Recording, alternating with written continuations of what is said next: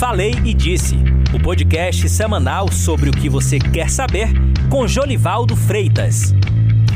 Olá, hoje eu vou falar de um tema que geralmente eu não cito, eu não me atento, que é futebol.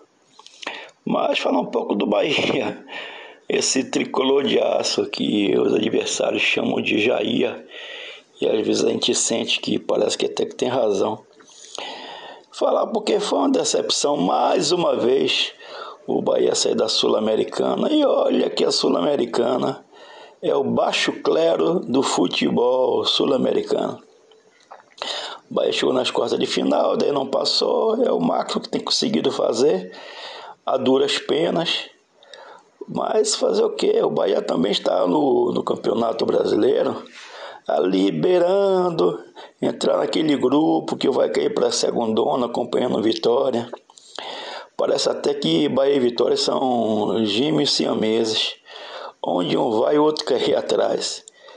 Mas, rapaz, mas o que fica a, na cabeça da gente é o que acontece com, com os times baianos, o que acontece com Bahia e Vitória.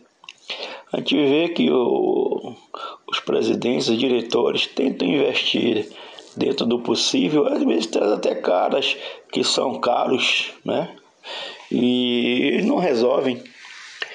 Então a gente fica sem saber o que fazer, o que dizer, dá vontade de torcer. Eu, eu não tenho mais muita fé no futebol baiano já há muito tempo.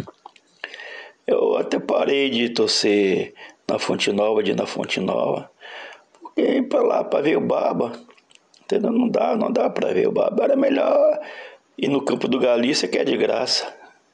Mas é uma coisa de louco. A gente pergunta, mas por que que Bahia e Vitória não consegue fazer bons times, que traz os perebas, como se dizia antigamente, para fazer, para compor uma equipe que não vai para lugar nenhum.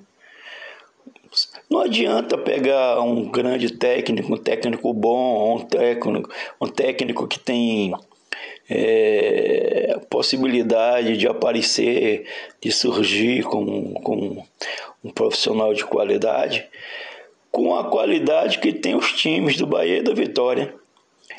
São times muito ruins, fracos, sem talento, sem operosidade, sem vontade. O, time do Vitória e o time do Bahia, ele passa a sensação que são formados por profissionais que estão ali passando uma chuva. Então o cara é o seguinte, bate o ponto, vai na burocracia, bate o ponto para sair e espera que chame novamente fazer algum trabalho. Ou seja, os jogadores do Bahia não servem nem para balconistas, que balconista tem que atender bem. Então, meu irmão, é uma coisa difícil saber. Agora, que tal pegar no ano que vem e zerar, pega todos esses jogadores, manda embora e zera com os meninos, os meninos de base. Será que não tem menino bom? Será que nos meninos, tanta gente que faz teste, tanta gente que fica no centro de treinamento dos clubes, será que, que nada? Porque também me dá a impressão que os meninos os clubes colocam lá para engorda. Como se faz com, com, com, com alguns animais, né? Bota para engordar para vender. Então, essa daí a sensação é essa, que os meninos estão lá para engorda. Aí o menino se destaca, aí vai embora, desfalca o time. Eu tenho uma impressão que se pegar os meninos bons dessa, dessas categorias inferiores do, do Bahia do Vitória, faz um time bom, manda para cima, vamos jogar, galera, e vamos lá. Rapaz, futebol é uma loucura.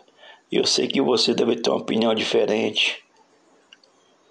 Respeita, viu? Até a próxima. Ai, Bahia dos meus anzóis.